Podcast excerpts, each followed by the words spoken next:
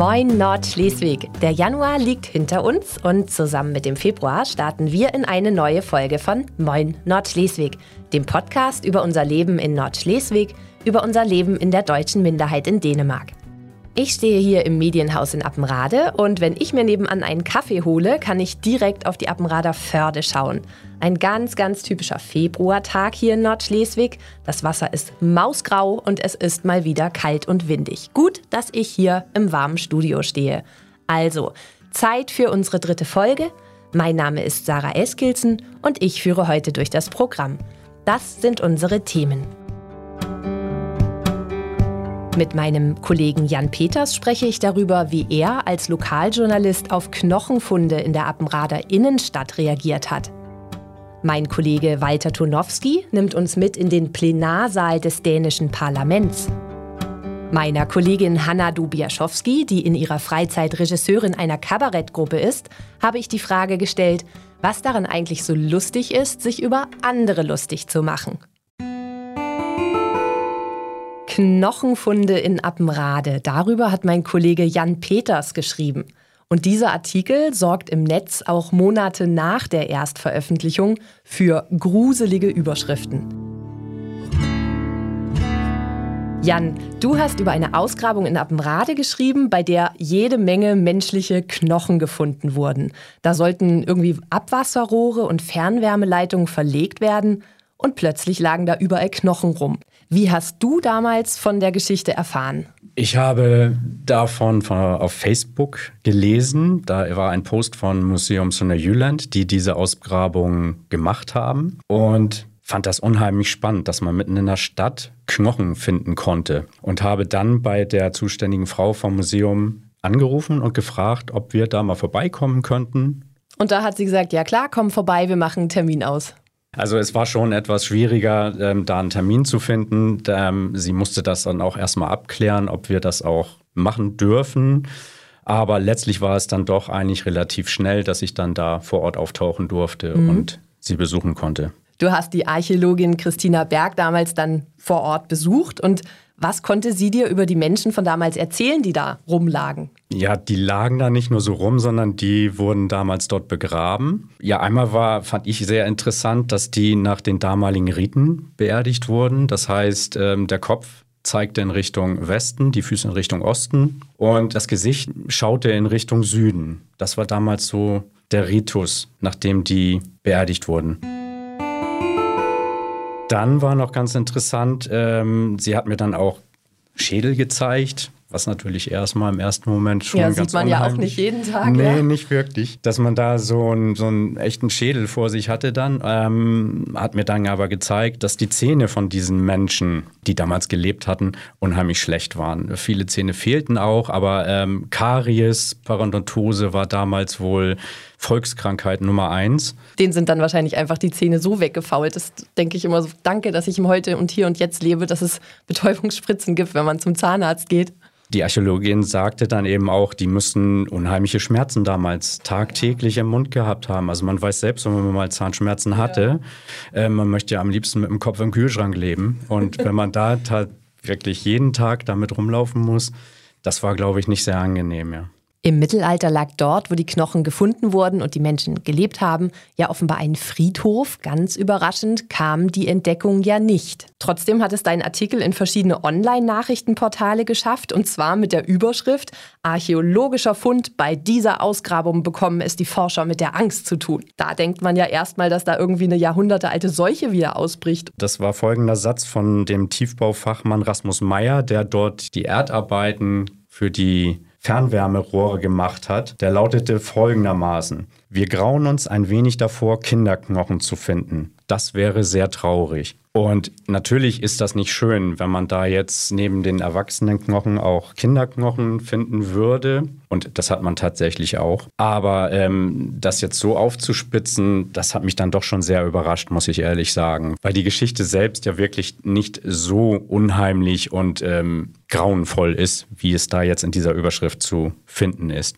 Was ist für dich wichtig, wenn du zu einem Termin gehst? Für mich als Lokaljournalist steht natürlich im Mittelpunkt zu erzählen, was passiert vor Ort, was passiert bei uns in Amrade, was passiert bei uns in der Kommune Amrade. Natürlich ist es schon interessant, dass dort Knochen gefunden wurden und ich möchte aber auch erzählen, was verbirgt sich denn hinter diesen Knochenfunden und warum wird da gegraben und natürlich, was ziehen auch diese Archäologinnen und Archäologen aus den Funden? Was für ein Wissen entsteht dabei? Und das ist für mich natürlich das, was im Vordergrund steht.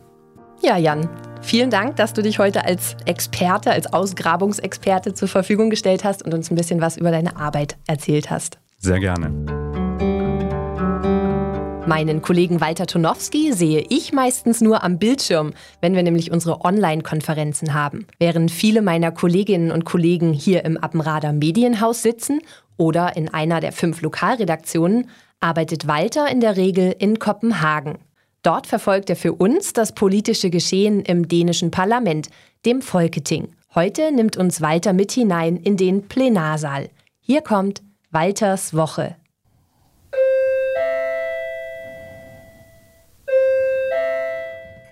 Das Signal, das wir hier hören, das bedeutet, dass es jetzt gleich losgeht.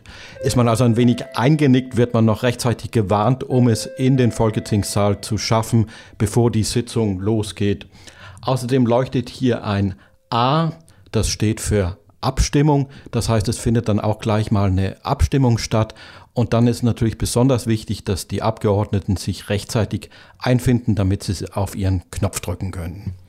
Aber lass uns schnell mal auf die Ränge sausen, damit wir dann auch verfolgen können, was sich da im Saal heute so abspielt. Ich kann jetzt hier von den Presserängen aus den Saal überblicken und wie man hört, wird noch heftig geplaudert. Die Abgeordneten finden sich auf ihren Plätzen ein. Wie gesagt, es soll abgestimmt werden und das heißt, dass sie da relativ zahlreich erschienen sind. Einige winken auch noch zu den Zuschauerrängen hinauf. Äh, das sind offensichtlich Freunde oder Bekannte erschienen, die dann beiwohnen wollen. Und ja, es wird kreuz und quer zwischen den Parteien jetzt hier geschnackt noch im Saal, bevor man sich dann hinsetzt. In ganz wenigen Minuten geht's los und, und dann muss ich die Klappe halten. Mødet er oben. Das ist der Vorsitzende des Folketings selbst, der heute den Vorsitz hat, Søren Gade. Die Mitglieder des Präsidiums machen das im Wechsel, aber jetzt muss ich mal wirklich die Klappe halten. Der nächste Punkt på dagsordenen er tredje behandling af lovforslag Nummer L 93A. So, ich bin jetzt wieder in mein Büro gegangen, dann haben wir auch einen besseren Ton. Es ist ein Gesetzesantrag in dritter Lesung und da geht alles dann immer sehr schnell über die Bühne. Die Diskussionen finden meist vornehmlich bei der ersten Lesung statt. Die eigentliche Arbeit mit den Gesetzesvorschlägen, die findet ja zwischen der ersten, zweiten und dritten Lesung in den Ausschüssen statt. Aber gehen wir wieder mal zurück in den Saal für einen Augenblick. Die Abstimmungen sind jetzt vorbei und das heißt, dass der größte Teil der Abgeordneten jetzt den Saal wieder verlässt und das heißt, es ist wieder jetzt ein bisschen eine ganz kurze Pause und dann geht es mit der Sitzung weiter und dann fangen die eigentlichen Debatten an, aber eben ohne die meisten Abgeordneten. Der nächste Punkt på dagsordenen er første behandling af beslutningsforslag nummer B95. Es geht um einen Antrag zur Wiedereinführung von Randzonen entlang von Wasserläufen vom linken Flügel. Den første, der får ordet, det er ordføreren for forslagsstillerne, herr Søren Ege Rasmussen for Enhedslisten. For at give Wie man hört, wird hier streng auf die Form geachtet. Tak for det. Man ist per Herr und Frau. Ja, Enhedslisten, SF Alternativ foreslår. Ja, und es ist sogar so, dass nicht nur spricht man sich mit Herr und Frau an, sondern die, die vorhin sich noch geduzt haben, bevor die Sitzung angefangen haben, die sprechen sich jetzt in der dritten Person an. Und das kann selbstverständlich schon mal schiefgehen, wenn man frisch gebackenes Folketingsmitglied ist. Wahrscheinlich ist sämtlichen Abgeordneten irgendwann mal ein Du rausgerutscht, dann gibt es eine recht höfliche Erinnerung vom Vorsitz, dass man doch in der dritten Person sprechen möchte. Und das kann jetzt überraschen, dass man ausgerechnet in dem sonst so zwanglosen Dänemark dann im Folketing so streng auf die Form achtet. Aber es kann vielleicht auch damit zusammenhängen, dass der Ton insgesamt ausgesprochen höflich ist im Folketing. Tak for ordet. Zum Beispiel die Auseinandersetzung, wie man sie aus dem englischen Parlament kennt mit her, her und ich weiß nicht was, das gibt es im Folketing überhaupt nicht. Enhedslisten. Und auch Zwischenrufe, wie man sie aus dem Bundestag kennt oder Applaus, sind im Folketing nicht zugelassen. Da würde der Vorsitzende oder die Vorsitzende eingreifen, wenn sowas stattfindet. Socialistisk So kann man dann sagen, dass viele Debatten auf dem Unterhaltungsbarometer irgendwo so zwischen urban und langweilig angesiedelt sind. Er Selbstverständlich kann es auch mal härter zugehen im Folketing, aber grundsätzlich bleibt diese Höflichkeit eigentlich immer gewahrt, was ich jedenfalls beobachten konnte. Und so sind die strengen Formen im Folketing vielleicht dann doch wieder sehr dänisch. Es ist eben diese gewisse Gelassenheit, die auch die dänische Politik prägt. Er vedtaget. Hast du übrigens Fragen zum Geschehen hier auf Christiansborg, dann schick uns eine Mail, dann werde ich die Fragen nach bestem Wissen und Gewissen beantworten. Und die Mailadresse lautet moin at nordschleswiger.dk.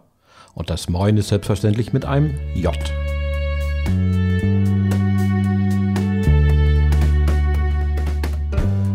Wenn andere sich über einen lustig machen, fühlt sich das meistens nicht besonders gut an.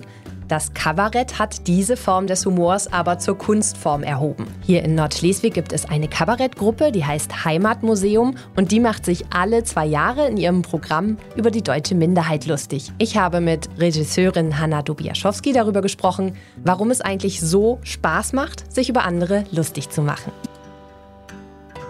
Hanna, beruflich arbeitest du hier bei uns im Medienhaus als Projektmanagerin und du bist ja auch Teil unseres Podcast-Teams. In deiner Freizeit machst du aber Kabarett und Theater. Unter anderem bist du Regisseurin der Gruppe Heimatmuseum. Und ihr macht euch in euren Auftritten regelmäßig über die deutsche Minderheit lustig. Warum macht ihr das? Wir machen das, um der Minderheit einen Spiegel vorzuhalten. Das ist äh, auf, auf eine lustige, satirische Art, Themen zu finden, die in der Minderheit stattgefunden haben und dann einmal den Finger in die Wunde zu legen und zu sagen, das ist unsere Sicht auf die Dinge, das ist vielleicht schiefgelaufen, hier kann man vielleicht irgendwas total Lustiges draus drehen, um einfach mal ein bisschen genauer hinzuschauen und das einem Publikum zu vermitteln. Kannst du uns mal ein Beispiel geben aus eurem neuen aktuellen Programm, das heißt Freizeitpark Nordschleswig? Wen habt ihr da zum Beispiel auf die Schippe genommen? In äh, Appenrade, da gibt es ja die Deutsche Bücherei und die Büchereizentrale und dort regnet es durchs Dach. Aha. Und äh, da hängen jetzt auch seit sehr vielen Jahren schon bunte Eimer, die das Regentropfwasser auffangen. Und äh, daraus haben wir eine kleine Nummer gemacht, ein kleines Lied. Da stehen dann auf der Bühne Claudia Knauer, die Büchereidirektorin, und Peter Asmussen, der Vorsitzende des Büchereiverbands. Und die sind gespielt von Henriette und Dieter und die singen dann ein Lied über diese Zustände dort. Wie lange schreibt ihr an euren Texten? Also wie geht ihr da vor? Ihr seht dann was, wo ihr denkt, oh, da können wir mal schön den Finger in die Wunde legen. Wie geht ihr daran? Wir spielen die Premiere immer ähm, auf der Neujahrstagung in Sankelmark, also im Januar alle zwei Jahre und im Sommer davor. Da fangen wir dann an, die Themen zu sammeln, Ideen zu entwerfen. Was könnten Szenen sein? Was könnten Lieder werden? Und das wird dann geschrieben und dann nochmal mit Feedback bearbeitet und so. Und dann geht es dann nach den Sommerferien in die Proben. Kommt es manchmal im Team zu einem Konflikt, weil der eine oder der andere sagt, darüber möchte ich mich nicht lustig machen, das finde ich nicht witzig. Also wie weit geht ihr in eurer Satire? Ja, das kommt durchaus vor. Also Konflikt vielleicht nicht unbedingt, aber Diskussion durchaus, weil wir ja, ähm, wenn man sich über jemanden lustig macht, durchaus auch abwägen muss, wie, wie man das macht. Und da kommt es dann schon auch vor, so, wo man dann genau abwägen muss, was ist eine Einzelmeinung, wofür stehen wir als Kabarettgruppe mit Werten und äh, Ideen und äh, muss man sich vielleicht mit einer Einzelmeinung da so ein bisschen unterordnen oder und so weiter. Das muss man immer sehr gut abwägen und da diskutieren wir auch manchmal recht lebhaft, aber das ist immer dem Endprodukt sozusagen sehr zuträglich. Was würdest du sagen, warum macht es Spaß, sich über andere lustig zu machen? Oh, ähm, ich glaube, weil, also zumindest in der Art, wie wir Kabarett machen, man ja nichts erfindet. Ich finde, so in diesem Komödiantischen steckt ja sehr viel Wahrheit. Man kann damit einfach unheimlich viel entlarven. und auf eine Art und Weise darstellen, die andere verstehen und aber gleichzeitig auch gut unterhält.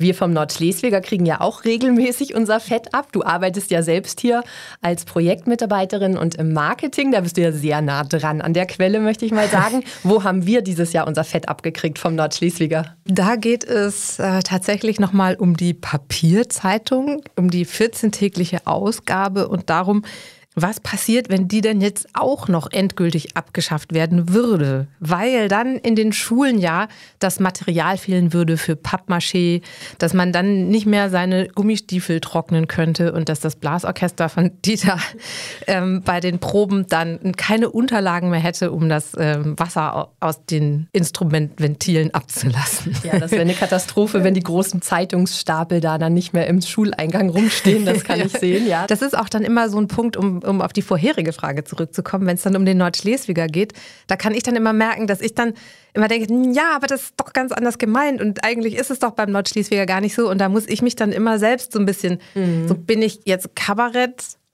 bin ich jetzt Nordschleswiger? Also verteidigst so, du den Nordschleswiger ja, genau. und gibst die guten Gründe, warum manchmal Sachen so sind, wie ja, sie ja, sind. Ja, genau. Das ist halt, aber das ist halt auch so super typisch hier bei uns, weil jeder ja überall seine Füße in verschiedenen Projekten ja. hat. Hanna, wo kann man euch jetzt noch sehen? Ihr habt einen Auftritt noch in diesem Jahr. Genau, der letzte von vier. Das ist am 9. Februar um 19.30 Uhr in der Deutschen Schule in Sonderburg. Da kann man uns noch sehen. Vorher gibt es noch ein Suppenessen. Ich glaube, ab 18.30 Uhr kann man sich gerne anmelden beim BDN Ortsverein Sonderburg. Ja, dann viel Spaß im Freizeitpark Nordschleswig wünsche ich unseren Hörerinnen und Hörern und dir viel Spaß, Hanna, und deiner Gruppe weiterhin die deutsche Minderheit kräftig durch den Kakao zu ziehen. Das werden wir machen. Dankeschön. Damit neigt sich Folge 3 von Moin Nordschleswig dem Ende zu.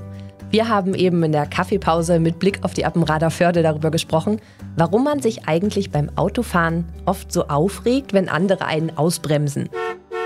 Im Grunde ist es doch völlig wurscht, ob man 30 Sekunden früher oder später an seinem Ziel ankommt. Mein Fazit? Lieber seine Aufmerksamkeit auf all die schönen Dinge richten, die uns hier in Nordschleswig umgeben. Das Meer beispielsweise, oder den Umstand, dass man am Leben und auf dem Weg ins Wochenende ist. Und wenn du als Zuhörerin oder Zuhörer Rückmeldungen an unser Podcast-Team hast, immer her damit. Wir freuen uns auf Rückmeldungen, auf Fragen, auf Anregungen und wenn du eine persönliche Geschichte hast zu unserer Rubrik Das passiert nur in Nordschleswig, freuen wir uns darauf ganz besonders. All das kannst du uns schreiben als Mail an moin.nordschleswiger.dk und das Moin mit J.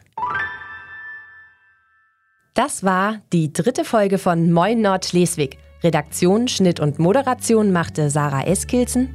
Beiträge und Inhalte kamen außerdem von Jan Peters, Walter Tonowski und Hanna Dobiaschowski.